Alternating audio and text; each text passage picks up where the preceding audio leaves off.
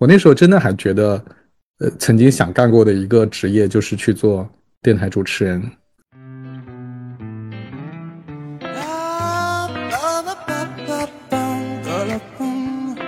对，经常跟主持人聊天，就会聊到他们的噩梦。他会说：“哎，你知道吗？昨天晚上我做了一个噩梦，马上就要直播了，但是我的稿件就是不见了，怎么样？怎么样？有各种各样的，就是在直播间的这种。对对对。你听那个九十年代的歌词儿，你觉得放到今天会被喷死？啊，有这样吗？真的，真的，很多歌放到今天会被喷的。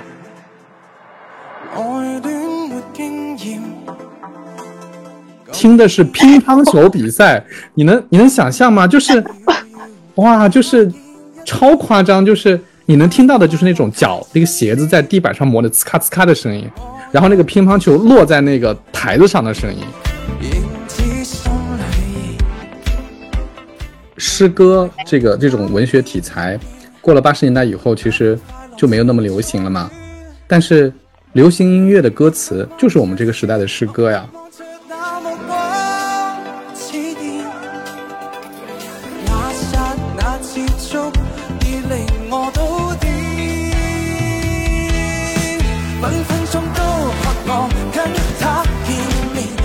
嗯，大家好，我是酸奶哥，这是新的一期酸奶哥问所有人。嗯，今天我们的嘉宾叫 Tina，Tina，你跟大家打个招呼吧。Hello，酸奶哥，晚上好，大家好。嗯，很高兴用声音跟大家沟通这一次。对，Tina 这个这么一讲，就特别明显照应到我这一期想要讲的主题。嗯，因为 Tina 是一个电台工作者。然后呢，我们录的是小宇宙的音频节目，其实从某种意义上说，跟原来的电台也很像啊。所以我们这一期打算聊聊电台。呃，我为什么对电台有兴趣？有几个原因哈。第一呢，就是因为我年纪比较大了。有吗？有有有有有有。我们家我们家呃是在我小学二年级的时候买了第一台电视机。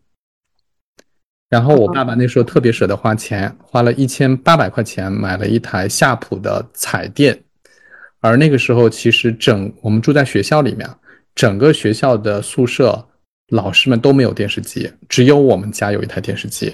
然后除此以外，就是整个学校有一台黑白电视机。哇！所以呢，呃，虽然可以看电视，但是实际上那时候非常多的时间是听电台的。嗯，然后。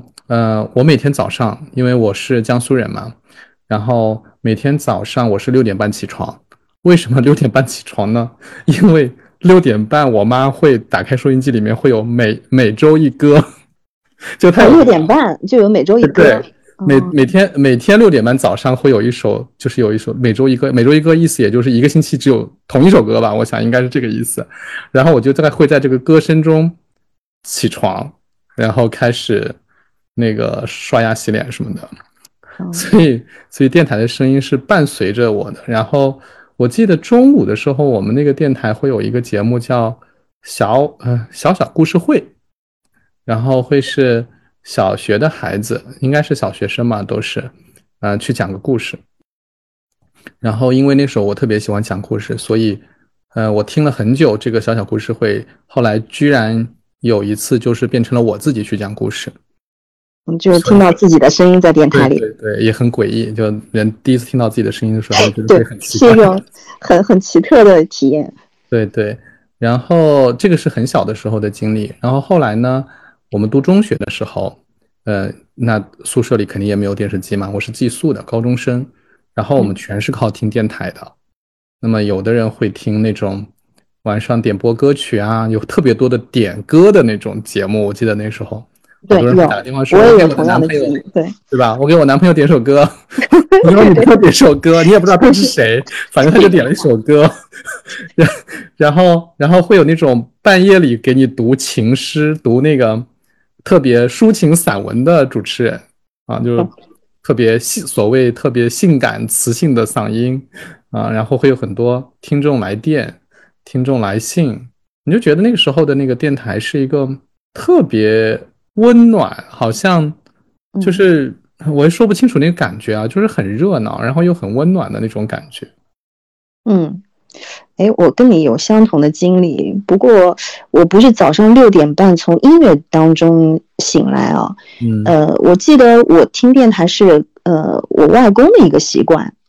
呃，我每年的暑假，其实在外公外婆家度过的时候，每天的六点多钟清晨，很依稀的感觉就是那种新闻的声音就传到了我的耳畔，就是也不知道在说什么，就是铿锵有力的男生女生在播报着一天的新闻资讯。我就是从那个时候开始清醒的，然后自己开始听电台，真的跟你还蛮像的，就是晚上大概九点多十点钟就戴着耳机，就是沉浸在自己的世界里了。也会有非常温暖的、磁性的、非常让你觉得很放松的声音跟你聊天，读听众的来信，然后插播一些歌曲。对，我就是从那个时候开始，慢慢的有这种，嗯，怎么说，用声音传递的一种温暖的感觉。哎，的确就是这么一个体验。哎，我发现就是那个时候学生时代听电台，男生女生可能还挺不一样的，就是。是是啊，是，我觉得女生会听那些，好像那种很温馨的那种聊天节目、谈心节目，感觉。呃，对的，对的。但是有，对对对，你这么一说，我觉得可能是哎，就是说，呃，会读一些呃交友的这种来信，对，或者是情感的故事。但是很诡异的是，我后来慢慢长大了以后，我喜欢听一档。军事的节目，军事节目哦，对对，因为电台里面也也很有很多类型的节目。我刚开始的时候就觉得，突然有一天我就是调到了一个讲军事的这种节目，而且我从那个时候开始慢慢的启蒙对一些嗯兵器啊，或者是说一些战略。我都不知道你你还有这个爱好。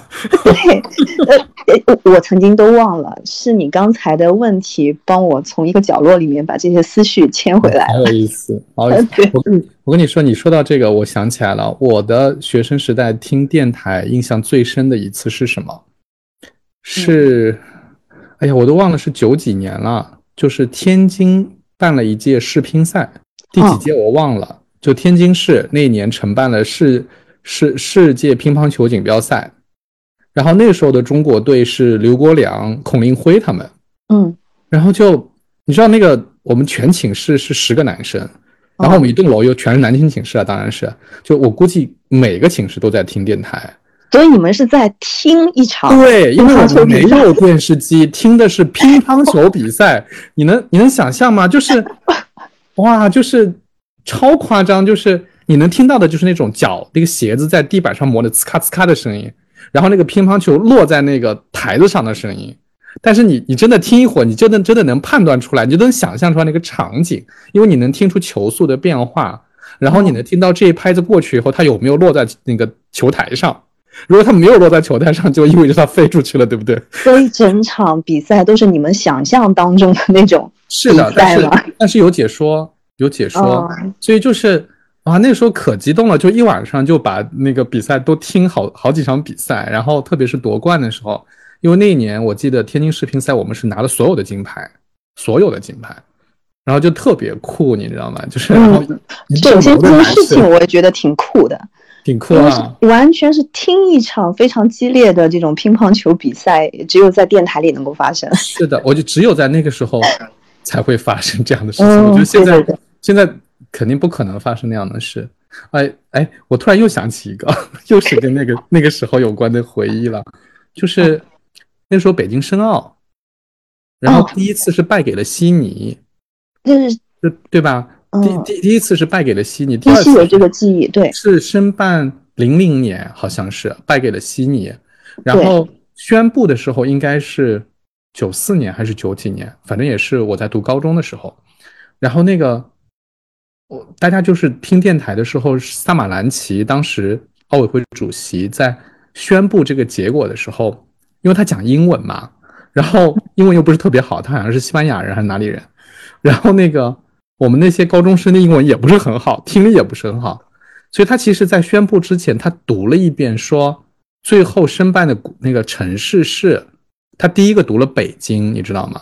嗯，所以大家信息以为是确定。对，因为是电台嘛，就是你看不到那个字幕，你也不知道他在说什么，你就等着他说一个城市的名字，然后他第一个说了北京，然后这个寝室里就炸了嘛。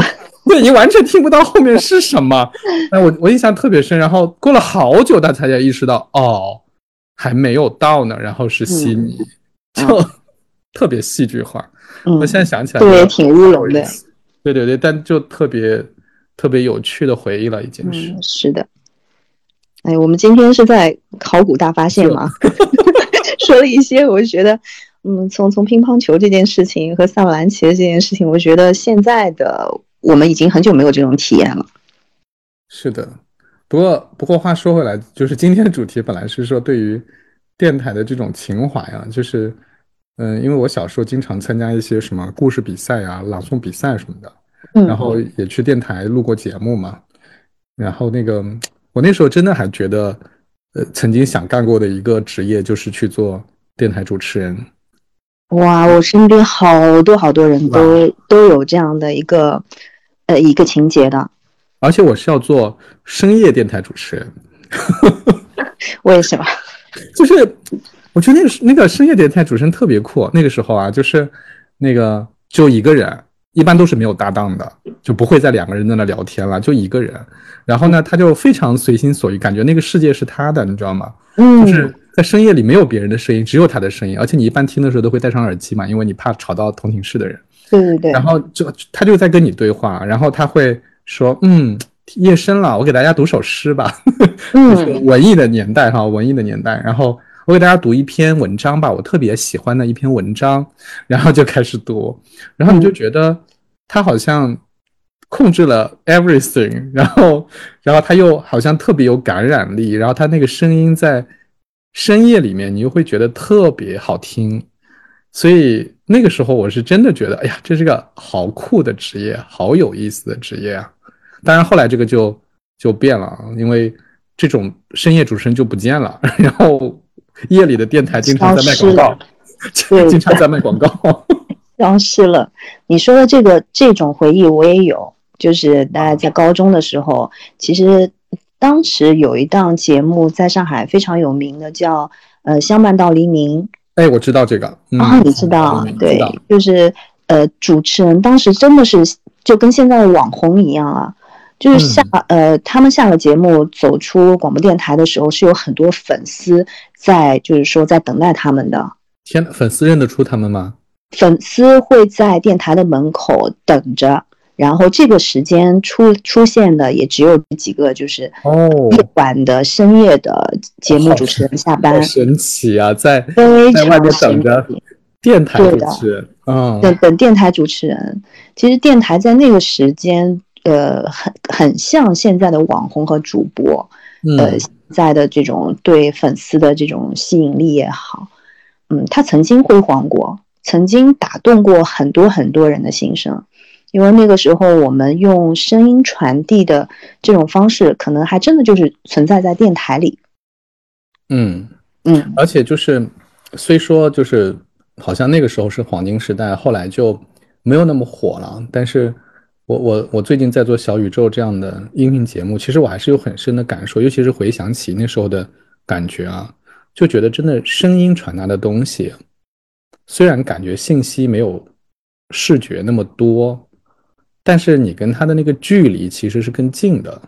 哎，我很同意，是吧？就是我我也在思考，就是说声音这种很古老的一种传递方式啊，它它为什么会比就是说文字可能更深刻？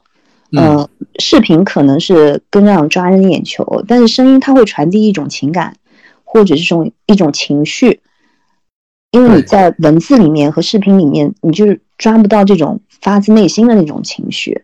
是的，我觉得这个是声音独有的。嗯，对，就这个这个展开讲的话，其实我我是蛮有感触的。就是你刚才说文字哈，文字好像更深刻，好像更有效率，但是文字你看。比如说，我写一篇文章的时候，我其实就是有时候在想，应该用什么样的语气写，因为不同的语气其实会影响看这个文字的人的感受。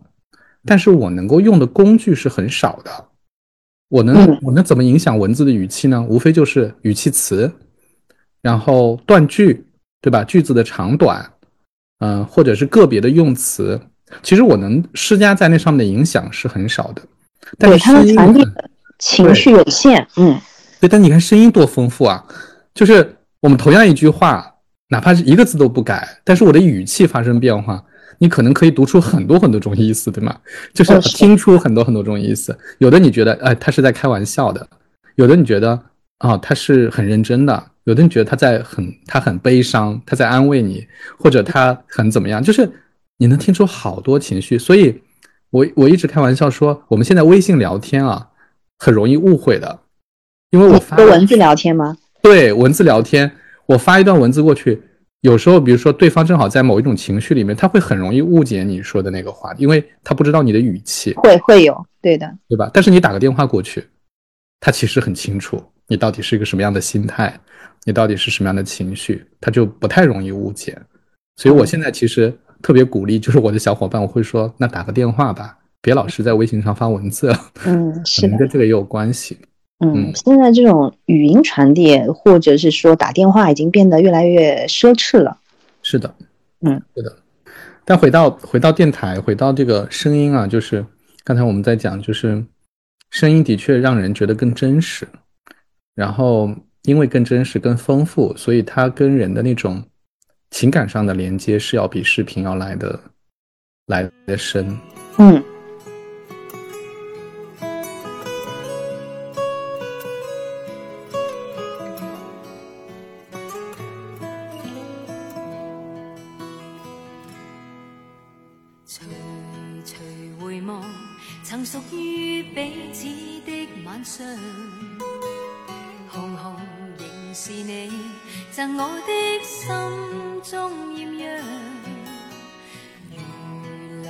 流傻泪，期望可体恤兼见谅。明晨离别你，路也许孤单得漫长。一瞬间，太多东西要讲，可惜即将在各一方，只好深深把这刻尽凝望。来日纵使千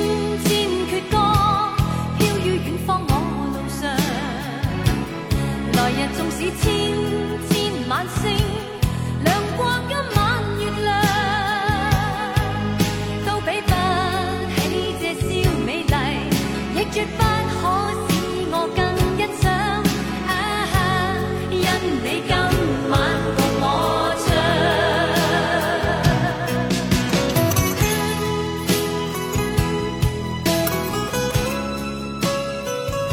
哎，那那个缇娜，你说说你为什么会在电台工作吗？再说你你现在在电台做的是一个什么样的工作？哦，这个，哎，你你这个问题其实是一个非常长的时间线。嗯，其实我接触电台可能是从呃小学、初中就开始慢慢就是接受这样的影响，然后其实我大学毕业以后，嗯，先进了一家外企工作。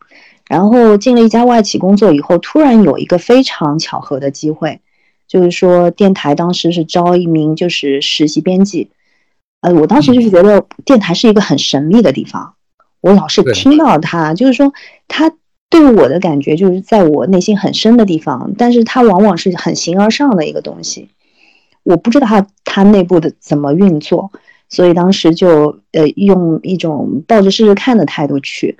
而且那个是比较早先的，呃，就是说是一种非常不正式的这种呃实习和并没有签约的这种方式。我本来是嗯抱着去呃看一下我喜欢的主持人的这种态度的。对，这个里面还有一个笑话，就是说，嗯，当你非常喜欢一个人，非常喜欢你的偶像，你近距离的接触他了以后，你会发现。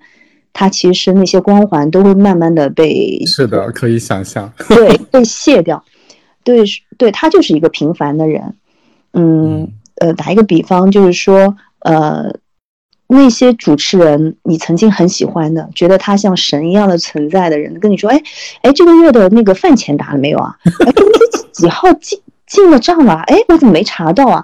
就觉得瞬间的就觉得 啊，哎呀，很难形容。对，在电台当时大概到了三个月左右以后，我就开始越来越沉迷于这种对文字的整理，包括对一些文化信息的一些梳理上。哦，我就当时觉得我要留下来，呃，慢慢的就是开始进入了一个就是电台工作者的这个角色，而且进入的非常愉快。嗯，对，嗯，当时的就是电台的从业者呢。呃，可以类比于现在的短视频，或者是 B 站啊，或者是优酷这样的一个一个这样的大厂的概念。呃，我记得啊，呃，当时我们从全国来招聘，就是播音员、主持人，包括编辑，都是从最好的学校里面拔尖的，每年来招，而且每年有可能仅仅的只有五到十个这样的名额。嗯嗯，是很少，非常少，非常少。呃，慢慢的留下来，呃，你会发现，其实在一个整个电台的历史长河里面，它经过了一个非常高的高峰期，然后慢慢的有了电视，然后我们的呃技术发生了变化，包括收听的场景发生了变化，那这个行业其实我会觉得它是慢慢的进入了一个呃，不能说是衰退期吧，它的缓慢增长期吧，缓慢的，就是说。呃，在某一个维度里面，还形成着一种比较平稳的一个态势。嗯，所以呢，就是说，呃，电台我们刚才进入很难，是因为我们很难聚焦它到底是一个什么。嗯，在整个电台的工作当中呢，我先从事了一个呃电台的就是社科类的编辑，然后去呃做新闻编辑。然后面慢慢的又经历了就是人事的工作，就是 HR 的工作和组织变革的发展。我是觉得越来越觉得，就是说，电台它本身积淀的并不是只是一种声音的传递方式，它可能更多的是在于内容和创造，以及它跟听众受众之间的这种关系的营造上面。所以现在我在电台的工作更多是呃转到新媒体以及。呃，创造更多的这种收听的这种场景的方，呃，这些工作方面来，嗯嗯，差不多是整个这样的一个经历，呃，所以你刚才的那个问题，把我整个工作生涯又梳理了一遍。对你，你其实，嗯，你做了很多不同的工作，编辑、人事、组织、新媒体，对，你是做了好多这种，嗯，还挺不一样，挺跨界的。呃，对，因为我其实呃，我我没有觉得它有一个很大的界限。其实当我开始接触电台的那一那一瞬间，跟我现在的感觉其实差不多。我没有觉得是一种从属的关系，是觉得我热爱这件事情，它跟我是共同成长的一种关系吧。嗯，哎，那你你在电台待了多久了？你工作了多长时间了？嗯，我是零四年进入电台的。哦，零四年，零四年，哎，零四年我刚开始工作，啊，是吗？因为我读了个研究生，然后就工作的比较晚，我还在学校里工，大学里工作了一年，所以我出来的比较晚。嗯嗯，零四年进入电台，当时的电台还是一个呃发展非常快速的时期。嗯，电台有很多类型的呃就是频率，比如说像音乐的、新闻的。呃，社科类的、体育的、财经的，呃，包括音呃，包括就是娱乐类的，嗯，就是说我会在里面觉得它是一种给了我很多滋养。你可以接触不一样的人、不一样的领域，以及嗯，你会喜欢里面的人。哎，这这，你想零四年到现在，哇，这个快二十年了。哦，对啊。对吧？就是还是经历了很多变化的。就是我个人的话，我跟电台的这种连接，我想想，我零四年我大学毕业出来，其实听电台可能就是，嗯，听的就不太多。然后这段这么长的时间里面，我大概听电台听的最多的就是上班，就是上下班开车。对，在这个收听的场景里面，可能车载的是更多的。对的，然后，我那时候我听的大概比较多的是幺零幺点七呀，幺零三点七啊。哇，那你还是很年轻的。哦，是吗？对，因为一零一点七和一零三点七，它的受众的年纪还是比较轻的。哦，真的。嗯，是。OK，然后反正就是早上的时候会有很多节目嘛，就七七八八各种什么，嗯，反正也有很多听众参与啊。然后那个什么要猜歌呀，要干嘛呀？反正就经常听这些。嗯，是的。对我，我觉得我记得那个时候还还挺就学会了挺多东西的，就是那时候对听电台你学会的东西是什么？对吧？对，就我是一个，我其实是个音乐盲，就是我我天生就五音不全。我我虽然小时候学过乐器啊，但是后来我就很快就发现我唱歌是五音不全的，所以呢，我其实听歌听的也不多。但是呢，我我记得那时候上班的时候听那个音乐电台的时候，主持人就会讲一些就跟这个歌的背景啊，然后歌手的故事啊，然后相关的一些，而且不是那种泛泛的，就是讲个故事，而是会讲的比较深，就是你会听到一些挺文化泛文化类的信息。嗯，所以我就觉得，对我这种五音不全的人，如果纯粹给我一首歌听，我其实可能听不出来它有多好。但你给我一讲那些东西，我就突然对它肃然起敬，然后就觉得挺有意思的。所以其实那时候我上班为什么喜欢听这些，就是因为我觉得它对我来说就真的是一种娱乐，就那种娱乐还挺好的，就是它让你觉得很舒服，又有音乐，然后又有故事，又有一些文化的信息。所以，所以那时候上下班我真的听的是挺多的。我最近在看大象公社的，从一九七八年做到一九九六年的整个中国的这个发展的过程当中，它每一集里面都会介绍当时有什么呃歌坛发生了什么，文化界发生了什么。我当时看的超有感觉的。对啊，而且就是就是稍微扯开来一点说，我忘了是谁说了，就是说，嗯，诗歌这个这种文学题材，过了八十年代以后，其实。就没有那么流行了嘛？但是流行音乐的歌词就是我们这个时代的诗歌呀。哎，对啊，很像吧？对吧？然后那天我跟我跟两个同事去年出去玩的时候，我们在路上就放很多歌，然后我发现他们两个九零后听的歌跟我这个七零后差不多，然后就就跟他们开玩笑说：“为什么你们听的这么老的歌？”然后他们说：“就是因为这些歌里面就是其实藏有很多的东西，就你听这些歌，你其实能听出很多，比如关于歌词啊。”你能听出八十年代、九十年代、零零年以后的价值观发生了什么样的变迁？嗯，就是你现在回过头去听一些，尤其是恋爱歌曲啊、爱情的那种关于爱情的那个流行歌曲，你听那个九十年代的歌词儿，你觉得放到今天会被喷死？有这样吗？真的，真的，很多歌放到今天会被喷的。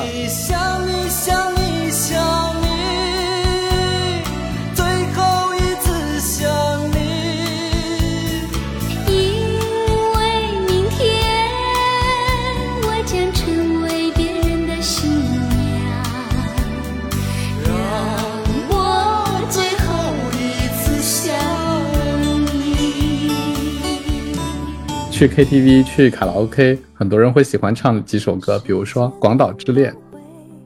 哦，《广岛之恋》本身就是一个很有争议的一个，就是，但我觉得那时候没有人说这个。然后今天你看这个歌词，你会觉得，哎。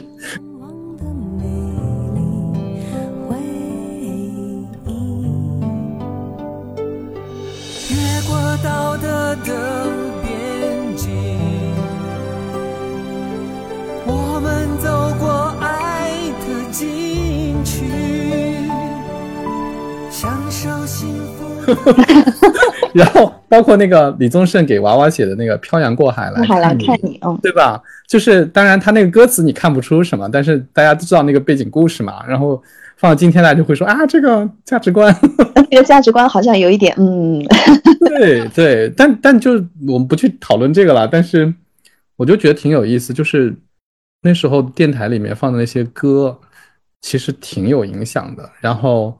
嗯嗯，你现在把它放到一起来看，你会觉得它其实，嗯，可以说对个人的影响可能也很多。然后另外一方面，它其实反映了很多很多的内容在里面。你你光去研究这个，其实就能够收获很多的洞察。啊，我作为一个营销从业者啊，然后 就会很情不自禁的回到我的老本行，觉得嗯，看这个你就知道文化的变迁，就很有意思。我不光有这个文化的变迁，我刚刚觉得你其实还对我有一种新的启发，就是当有一首歌的旋律出现在呃你的耳畔的时候，你可以想象当时的那种情景和你很年轻的时候那种状态。当你第一次遇见这首歌，或者是跟你的同伴、你的同学一起在听这首歌的时候，当这首歌很火的时候，你当时的一个状态，你很容易就会带入进去。是的，这就是我们为什么会喜欢听老歌的原因嘛，因为它就不光是那首歌本身，它还联系着我们自己当中特定的一些回忆啊，甚至是特定的一些人和事情，所以你马上就赋予它特别特别多的含义了。是的，前几天我听了林志颖的《十七岁的花季》，雨季，sorry，呃，对，雨季，然后就。其实歌词我已经不记得了，我不太容易去记歌词，但是我能想到我那个时候在读小学的时候，这种呃当时的朋友，我会想起他们的脸，我会想起他们跟我说了什么，呃，然后在听这首歌的时候，我在做了什么，我觉得这种感觉很好的，就是这种老歌老旋律，包括声。你说的这首歌，你知道林志颖是在十七岁那年唱的这首歌，对不对？对，这是他的第一张专辑，应该没错。就是就是这首歌唱的时候，我可能就是十七岁啊，这样子啊。对，因为我我印象很深，当时我在读高一、初三还是高一，你想不就是十七岁吗？你当时听这首歌是一个什么状态？嗯，差不多吧，就是那种懵懵懂懂的少年嘛，然后就是。从从我我原来在读初三，然后是在家家附近的初中，然后考上了整个城市最好的高中，但是我要去寄宿，学霸，我要我要去寄宿，然后然后就几乎比充满诗情画意的说，我几乎就是听着这首歌去寄宿的，嗯，然后你你你呃你不记得歌词了，我也不记得了，但是你朦朦胧胧能感觉到那种特别像那种。少年维特之烦恼的那种感觉，就是一个男生唱的叫《十七岁那年的雨季》，雨季是那种多愁善感的，然后然后朦胧的，然后带着憧憬，又带着一点为赋新词强说愁的那种感觉的，就特别少年感，你知道吗？嗯，所以你说到这个，我就 想想起来，那年好像我真的就是十七岁，好有趣啊！哎，我们讲着讲着就变成讲歌了。可见歌曲在电台的节目里面占了多大的篇幅？是的，然后我这自己听自己听电台的时候，很多就是放松娱乐，去听一些就是点歌，因为那个时候歌曲也比较少，比较集中，点来点去就这几首。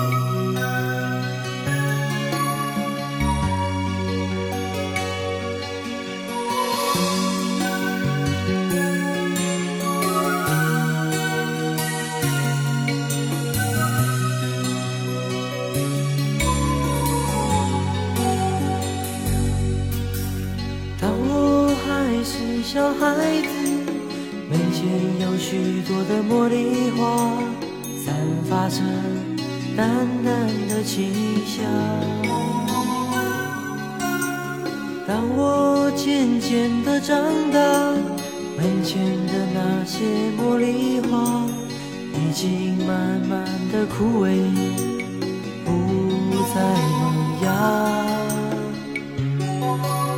什么样的心情什么样的年纪什么样的话语什么样的哭泣十七岁那年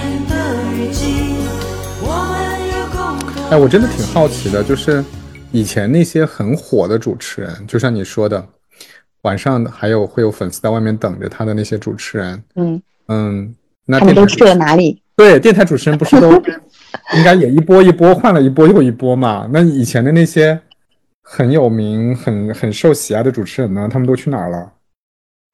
嗯啊，这个问题回答起来有一些有一些惆怅啊。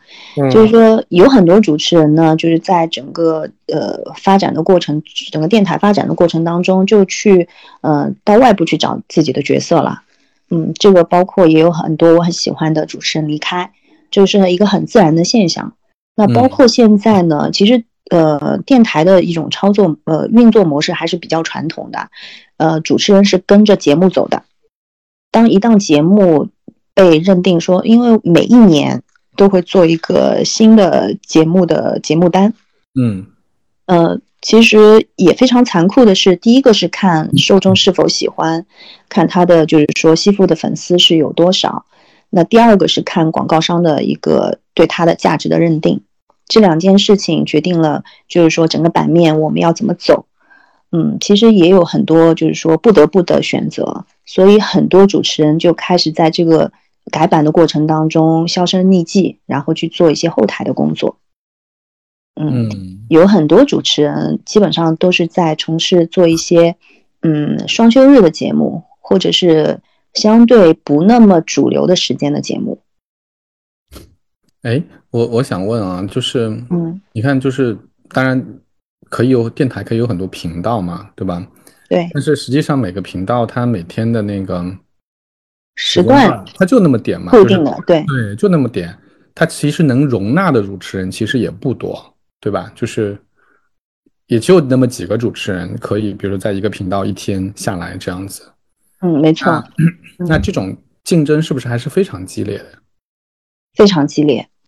嗯，呃，怎么说呢？就是说，特别是高峰时段的，就是黄金时段的这个主持人，他的竞争是相对比较激烈的，而且就是说，他呃比较呃让我们觉得呃比较怎么说呢？比较痛苦的一点就是说，他既要这个时间节目段呃能够吸附更多的粉丝。能够体现他个人的一个在电台的节目主持人当中的价值，同时他也是，嗯，没有办法有自己的休息时间，因为这个时间是时间档是固定的。哦，所以他一旦就是在了这个位置上，那就没法休息。对他就好像是，嗯呃，怎么说呢？就好像是被固定呃固定的时间，你固定要出现在直播间里，然后固定的就是发出你的声音，然后其实。主持人在这个过程当中，我也听到一些很心酸的故事。那比如说，呃，前一天家人突然有一些身体的不适，或者是非常重大的一些变故，但第二天他的节目是属于欢乐类型的，他还不得不对在准时出现在电台的，就是这个话筒前，然后打开话筒的前面，还是非常悲伤的一个状态。但是，一旦这这个声音打开了，他一旦要广播的时候，他状态马上要恢复到。呃，一如往常，嗯，对，所以这也是一种相互的，就是说我拥有了这个黄金的时段，但是也被这个黄金时段所占有。对你，你刚才讲这个，我还没想到这么挑战这么大的。我当时挑战非常大。对我当时想的是，哦，对哦，像你看，我每天早上开车的时候听的那个，比如说八点档的节目，那他得数数年如一。日，然后 每天早上一大早起床，然后赶到那个单位，他肯定要提前准备嘛，要要提前一点时间到嘛，然后要确保不会误过时间嘛。对，好惨啊。然后播完了十点钟，然后回去睡觉。对，这这个是作息就是异于常人的作息，非常异于常人。你说的八点钟的还是非常人性化的。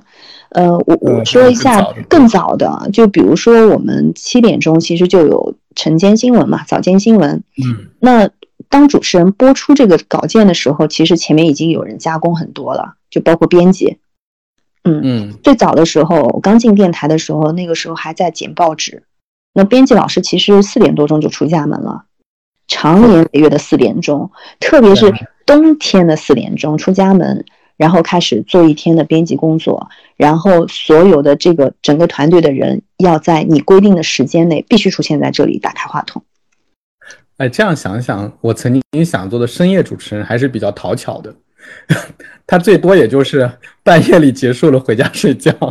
没错，其实还好。对，嗯，这种呢，我们经常会说，如果是做早班的人是没有没有晚上的时间的，因为晚上要很早就要睡觉了。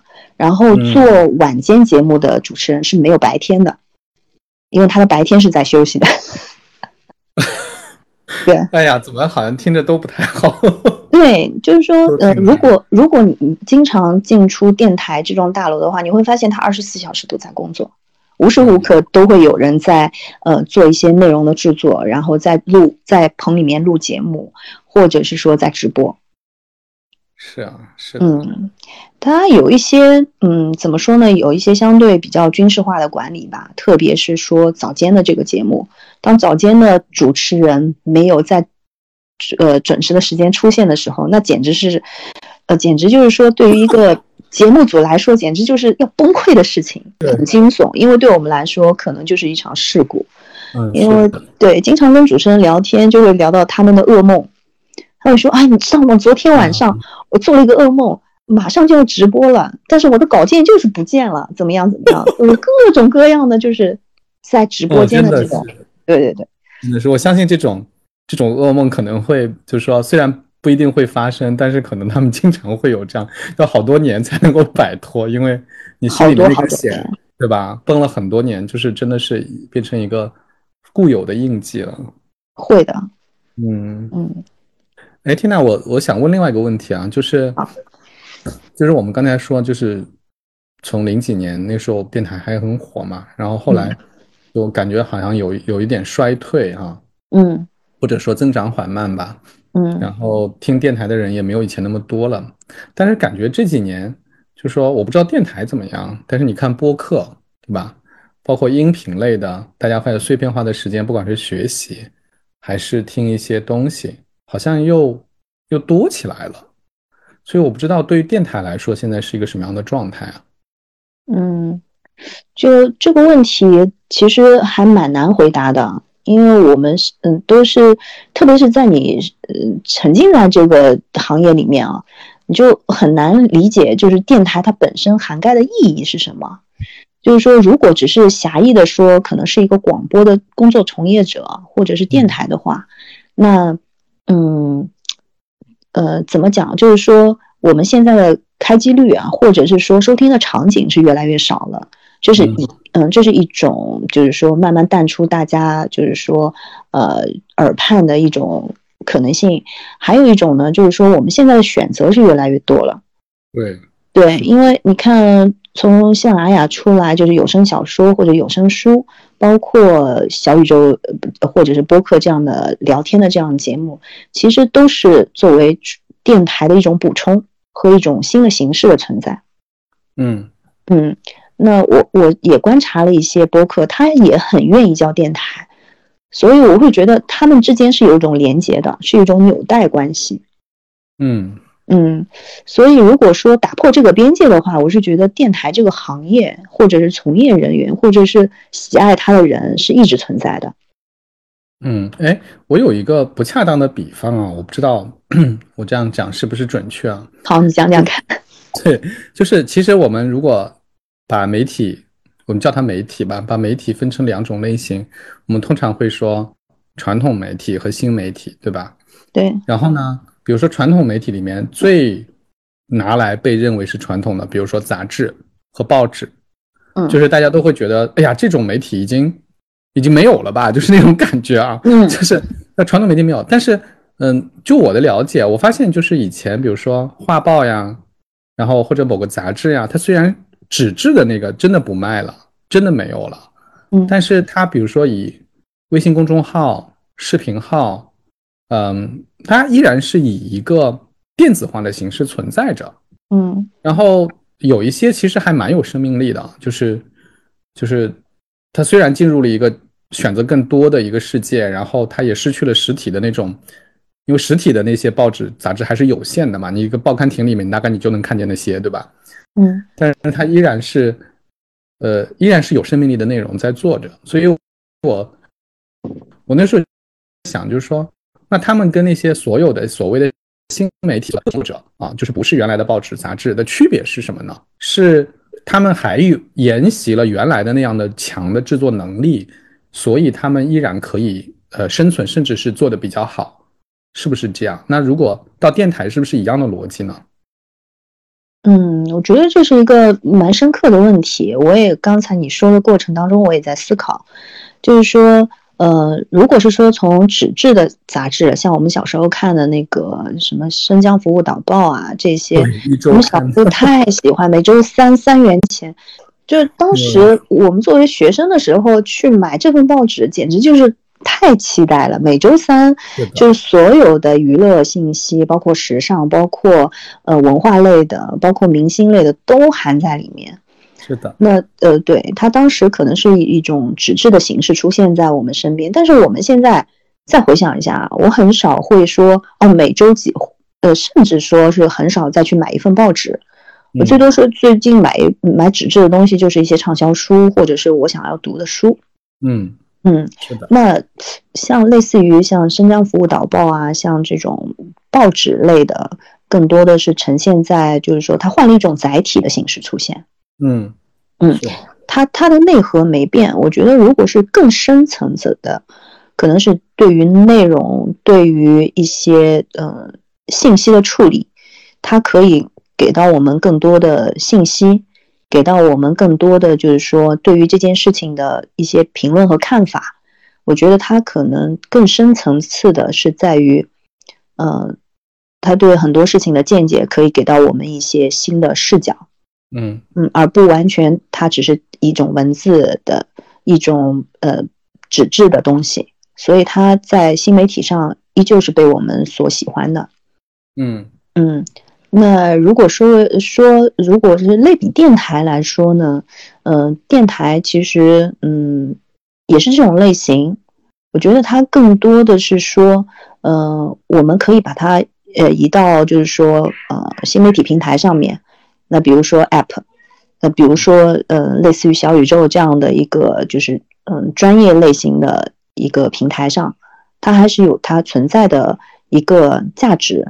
但这个里面有一个很大的不同点的，我们往往说的以前的你说的传统的这种媒体，呃，或者说电台，它是一种广播，它它是非常广广义的，就是说电台在做节目的时候，他会说，呃，照顾更多的人，对，所以他会把呃他的视角，他讲话的那个维度会降到更呃更多的人能够认同，能够喜欢。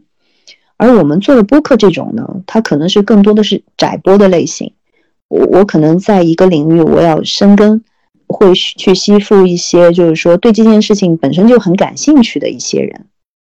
对，所以呢，它的制作能力或者是制作的呃出发的那个逻辑其实是有一些转变的。嗯嗯，哎，但是这里面啊，就是又扯远一点了，就是因为我我也写公众号什么的嘛。就是我觉得，就是其实到了这个时代，其实大家就是这种机构或者是组织，它会面临很大的挑战。就是，嗯，比如说以前一个报社嘛，它因为有报社的这样的一个身份在，所以它能网罗一大批人，然后制作出高质量的东西，对吧？就如果就相比个人工作者，你做的内容没办法跟那些专业的记者，然后包括他们的资源相匹相匹敌的嘛。但是放到比如说微信公众号这样的平台上来，那 一个一个原来的报社，如果它变成了一个公众号，或者是几个公众号吧，那它的这个写的内容就完全靠写的人了，就真的是它没有那个呃相对来说比较独有的资源和地位了，它就是跟另外一个可能一个人干活的公众号，它也是在一个平台上竞争，那它一定会遇到，比如说第一就是。我的内容怎么样才能够比别人更好呢？完全靠我的记者写的更好吗？第二就是，如果我都变成一个公众号了，那我的记者难道不会自己跑出去自己开个公众号写吗？所以就是他一定会遇到这样的问题嘛，对吧？就内容创作就是非常非常依赖个人嘛。那就电台如果要做新的这种尝试啊，比如说也也也是，比如说小宇宙啊，或者是呃其他的音频平台啊去做内容的话。其实也会面临这样的挑战呢。没错，这的确是一个非常大的挑战。你刚刚说的，就是说我们可能是以一个呃，就是说某某平台的，呃，就是这种类型出现。那现在可能是更多的是以个人的这个品牌作为一个主打。那可能是我就是喜欢，比如说像六神磊磊，他可能就是以他自己的风格出现的。对。那比如说我们以前的，呃，就是说你像你比较喜欢听的动感一零一，它是可能是就是一个长时段的，呃，就是第一档节目是哪一是哪一档主持人是谁，它更像是一种更小的单元化的一种呈现。嗯。那可能现在就是说更多的人是以个人自己的一种。嗯，特点一些属性来作为这个品牌的主打的，嗯，它更像是更个性化的，然后更以个人魅力和个人的一些品格来吸引粉丝的一种新的形式。对啊，那就是如果电台做这样的，它不是会面临，比如说非常依赖那个个人嘛？然后个人如果他决定离开了，那就是很难很难留住人了，就会变得。就比以前相比，对，这这一一直是一个矛盾，因为在过往的时候也会发现，其实说主持人是有很多，但头部的还是依旧是那几个，也会觉得这样就是说这样的一个节目，如果是主持人的流失，会对我们造成非常大的影响，因为呃，包括现在的 MCN 机构啊，那比如说像比较头部的，对。头部的其实是这样子，它是一个规律，我们似乎很难跟它抗拒。所有的 M M C N 机构头部的也就是那几家，那几家里面的所有的红人头部的也只有那几个。真的，对你这么一讲，刚才你你讲 M C N 之前，我就想到，我想好像就变成了一个 M C N 机构了，就是就特别像这个，嗯，对，真的是进了这个新的平台、新的时代以后，真的挑战还是挺大的。挑战还挺大。是的，现在平台更多的意义在于说，你能赋能于这个头部的红人什么价值？那可能是我们出发是更多的是说，呃，我们的起始点就是怎么样能够共赢，或者是多方赢，这才是可能我们更持久的一种方式，而不是说像以前的，就是说平台强或者个人弱，或者是个人弱平台强。我觉得更多的将来会是一种。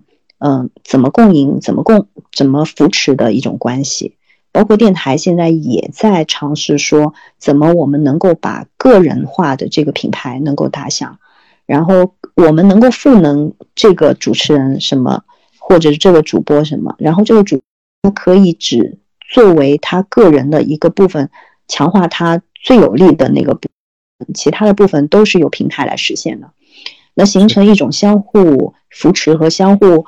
依存的关系，那这个可能是我们未来呃能够持续的一种方式。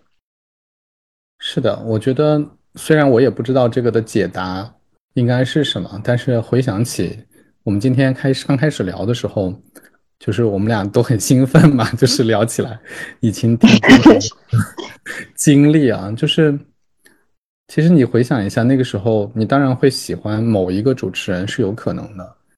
但是你依然是会把电台作为一个基本单元在看待的，就是我不知道怎么样去描述这个感觉啊，就是说，嗯，你会听那个电台，那个电台里面有几个或者只有一个主持人是你最喜欢的，但是对你来说，这个主持人也好，这个节目也好，跟那个电台是一体的，所以这种没错，对吧？这种这种感觉其实可能就是。所有做内容的机构啊，什么都想去达到的，嗯，只是不同的时代、不同的情况下，你可能需要做不停的设计，对。但是，嗯，就回想起来，觉得还是挺美好的。就是关于电台、关于声音、关于那些，呃，就像你前面说的，就是听歌也好，或者听人讲东西也好，那些声音都是跟特定的回忆、特定的场景连接在一起的。没错，就是秒回之前的那些回忆。对，人真的，人真的是个神奇的动物，就是这种听觉也好，或者什么也好，真的就是，呃，你没有想到它会连接那么多的东西，它会连接那么多东西。对它，最近我也听就是感受很深的，就是说，嗯，吃小时候吃的东西，特别是妈妈的味道，我觉得声音可能也是有这种就神奇的力量啊，因为它是我们就是人的就是最基础的、最朴素的那个感官系统，嗯，它的调用是直接可以跟你第一次感受到它的那个场景是可以结合的，所以这种就就声音这种东西，它这种特质就让我们就觉得。我特别的跟它产生一种共鸣，一种依恋。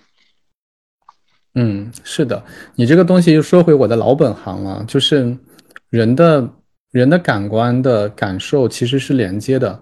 我想起来很早的时候有一个很成功的广告，就是南方牌黑芝麻糊，就是 哦，太经典了，你知道太经典，它就是它就是在那里面有人在叫卖芝麻糊嘛，然后一个穿着那种。戴着小瓜皮帽，就感觉好像民国时代还是什么时候？民国时代的那个小孩儿，然后捧着一碗热乎乎的黑色的黑芝麻糊，然后就对吧？你你现在回想起来，你会把那个画面跟你听到的那个芝麻糊的那叫卖声，再加上你真的吃过的那个黑芝麻糊的味香味，你都会把它连在一起来看这个事情。它它是互相之间都是连着的，它它分不开。分不开。嗯，那其实我也很想问一个问题，就比如说我们现在的现在其实非常流行，我们这个年代啊，就这几年特别流行短视频，嗯，特别流行一些就是说快速的一些呃，就是视频制作。那这些你觉得在你的情感里面，你会看到哪条视频突然触动你某一个感官神经，让你有些回忆和触动吗？我觉得真没有哎。就是，当然我只代表个人意见啊。嗯，我觉得短视频是挺难的，因为它第一是时间很短，第二是因为它的这种特别的属性，使得它们都被设计成是来调动非常短暂的感官刺激的，而不是他们根本就不尝试来触达你深层次的感情。所以，就同意，我很同意你的意见。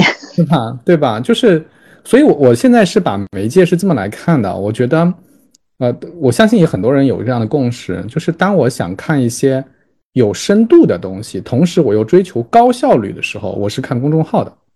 因为你看一篇文章，你可以刷往上刷刷刷刷刷往上拉，你可以拉到那个你觉得重要的信息，然后不重要的你就略过了。所以它是，呃，一方面你又想看一些深度的内容，另一方面你又想追求高效，所以那个我看文字的效率是最高的。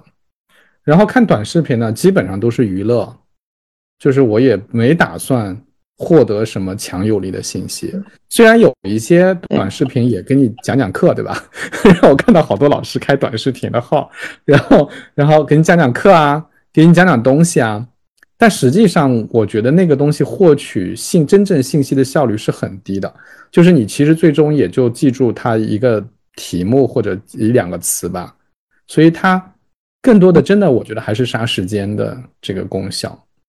然后，然后音频就很特殊了，音频效率很低，对吧？就是听一个小时的音频，你说有什么是有用的信息，可能是很少的。那你刷一个小时的话，可能看东西挺多，对吧？但是呢，音频它又不是纯娱乐。你说一个小时听两个人讲话，听一个人在那讲话。你有多大的娱乐成分呢？我觉得不是娱乐的成分，它不是那种耗尽你的热情，然后刺激你的那种东西，但是它是有，我觉得有精神抚慰的作用，它有伴随你让你松弛的作用。很多人都会说，我我听一个小时，我一边干点别的事儿，对吧？我吃个饭，我看个甚至看个书啊，然后我旁边有一个听一个音频的节目。然后我听到有趣的地方，我会停下来，我会暂停，然后我我想倒回去听一下他刚才讲的啥。但是除了这种特别的场景以外，大部分情况下，他我都让他伴随着我，然后我也觉得挺开心的。所以，所以真不一样，就是他们都担任了不同的角色吧。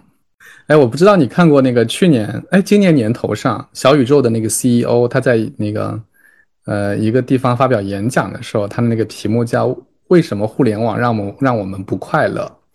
就是他，当然他那个有有那个推广小宇宙的嫌疑啊，但是我挺同意他一个观点的，就是说我们过往对互联网的这个看法和利用，完全是冲着效率去的。没错，冲着效率去捅的同时，其实给我们带来了不快乐，因为追求效率会带来焦虑，然后信息会过载，会惶恐，然后你会让你陷入极端的情绪，不开心。嗯，但是音频恰恰是相反的，虽然它也是今天我们做这个节目也是在互联网上，对吧？虽然它也是互联网的产物，但它似乎是跟这个潮流相悖的，它是缓慢的，它不追求那么高的效率。然后就是，但它是又是很真实，你觉得听一个人讲话好像就在跟你耳边说话一样，你就觉得很真实。它跟以前的电台其实没有差异，就很很神奇。他换了一个形式，但他跟原来的节目没有差异啊。他对，他走向了效率的背面。对对对，他他跟以前是一样的。你像那个视频，从电视到短视频，那一定是发生了天翻地覆的变化了。但是音频好像没有，所以所以挺有意思的。他的那个演讲里面就在说说，好像通过音频这个会不是让你不开心，他还是会让你开心起来，会让你舒服起来的。所以我觉得我是挺有意思的。我我其实没有想想的很通，就是到底那个最底层的东西是什么？嗯，因为我觉得你启发了我，就这特这个观点，对互联网让我们开心了吗？并没有。对它只是让我们更焦虑，然后被数据裹挟，然后为了效率所妥协。我觉得失去了一些人本真的东西啊。就是说，你刚才说的那个时候，说那那一段话的时候，我有一种感觉，就好像是说我们最呃，我们现在开始一种呃逆向的思考，就是说我们学了那么多知识，然后我们这么自律。以及我们学了这么多，嗯，就是说一些工具来帮助我们思考。但是，当我们变成一个思考的人的时候，我们真的快乐了吗？所以最近有很多就是说，呃，跟他相反的一些，呃，也不是说相反，就是说，嗯，开始慢慢的背离这种让我们不快乐的这些方式的一种生活方式。那比如说会听一些，呃，冥想，会让你慢慢的。呃，逃离那种长时间的思考。我们现在的互联网的从业者，包括我们本身，也是每天只要是清醒的时候，就会在思考。这种思考其实会让我们不开心，会让我们被我们的思维所裹挟，就好像是被绑架了。其实那个不是真正的自我，真正的自我只有跟思维、跟你的思考断钩的那一下，那一下下是你自己。而且吧，就是我在你的观点上再加一层我自己的意思啊，就是我们以为的那种高效率，就是说我们真的是一刻都不浪费，然后我们特别高效的追求一些信息，然后觉得自己在非常高效的思考，其实真的不一定是真的高效，就是它只是比较快的打拿到了一个结果而已，就是真正的有意义的东西。可能是没有办法那么快得到的，所以我很我很同意，对吧？我很同意，就是需要你慢下来，需要你 OK，我就是要多花一点时间在这件事情上，我可以慢慢的想，然后我可能会换着角度想，可能我过了一段时间又会把它推翻，没关系，我慢慢的来，慢慢的来，你的心里面是舒服的，是稳定的，然后你最终那个拿到的结果，你可能是更满意的。我很同意这种观点，但是如果是在疫情之前，我还没有这种反思，也就是最近才琢磨出来的。我不知道，我我我我现在的状态就是，我真的就不不那么追求效率了。我我现在就是没事儿，慢慢来吧，就那种。硬的状态，这种状态很好，因为曾经曾经我是你说的那种，就是说我们追求一种极致的效率。然后好像没有手上在做什么，脑子在思考什么。今天没有成果，好像就是一种，嗯，就是一种自我自我放松。嗯嗯，其实我也在呃回想那段时间，我为什么要做成这样，或者我为什么要要求身边的人做成这种每天像一个精英一样的工作？我就觉得他可能是在比较表层的现象层次给到我们一种安全感。是。我每天都可以抓到一些东西，都可以产生一些结果，其实是，呃，我们被绑架的自我对自我的一种认可。但这往往跟我们深层次的内在的那个我是没有相关性的。嗯，它很像是我们刚才探讨过的一个问题，就是说我们看了短视频，它在三十秒的时间里面告诉告诉我们很多知识，我们觉得我们获得了很多的效率、一些成果，但它往往没有走到我们的内心。真正走到我们的内心呢，是那种，呃，像流淌一样的声音也好，呃，没有很多信息的也好，是真正的可以从内心滋养我们的。是的。就是其实就像两种状态嘛，一种状态是每天很忙，疲于奔命，但是你忙了很久以后，突然回过头来看，哎，我忙了些啥呀？好像好像不是很有意义，好像我获得东西不多。另外一种就是我我我看看上去好像很闲，懒懒散散的，但是我叫什么日拱一卒，是不是？就是 就是慢慢的往前，然后慢慢的在。在想一些东西，想一些重要的事情，可能那个会更有收获。当然，我觉得人在不同的阶段吧，我觉得特别年轻的时候，就是总是很怕错过一些什么，总是很怕自己太晚，对吧？比别人慢。嗯，我觉得这个是特别年轻的时候一定都一样，我也一样。然后我觉得就是可能到一定阶段吧，我不知道，四十不惑嘛，不是。然后就会，嗯，我要反省一下，我要那个，然后我要回过来听听音频。嗯，对的，是，我觉得你说的这个阶段挺，嗯，就是说挺触动我的，就是你不能一直很松，就是说回到很自我，一直在积蓄能量的状态，你也不能一直很紧，如果一直这个箭在弦上，也是会很崩的这种状态。那可能就是松松紧紧、紧紧松松的一种状态吧。嗯。哎呀，我们我们聊了一个多小时了，我觉得我觉得我觉得我觉得挺好的。我觉得就是从电台就聊着聊着，你看就聊到声音，然后甚至关系到人生的这个对待生活、对待工作的态度了。哎呀，好升华呀！有吗？哎，我都他可能本身就有这种呃这种意味在。所以就刚好不小心，我们慢慢就走到了这个就是探索人生的这个阶段。是的，哎呀，好呀，嗯，那差不多。今天聊得很开心，很开心，谢谢，开心，好有意思。对对对，那个期待期待这一期节目会受大家喜欢。嗯，对，可能是下周了。然后那个期待解封以后我们再见啊。好好，太好了。好。那就这样，好，谢谢，好，晚安，拜拜，拜拜，拜拜。你最害怕每天的天黑，但是天总会黑，人总要离别，谁也不能永远陪谁，而孤单的滋味，谁都要面对，不只是你我。会感觉到疲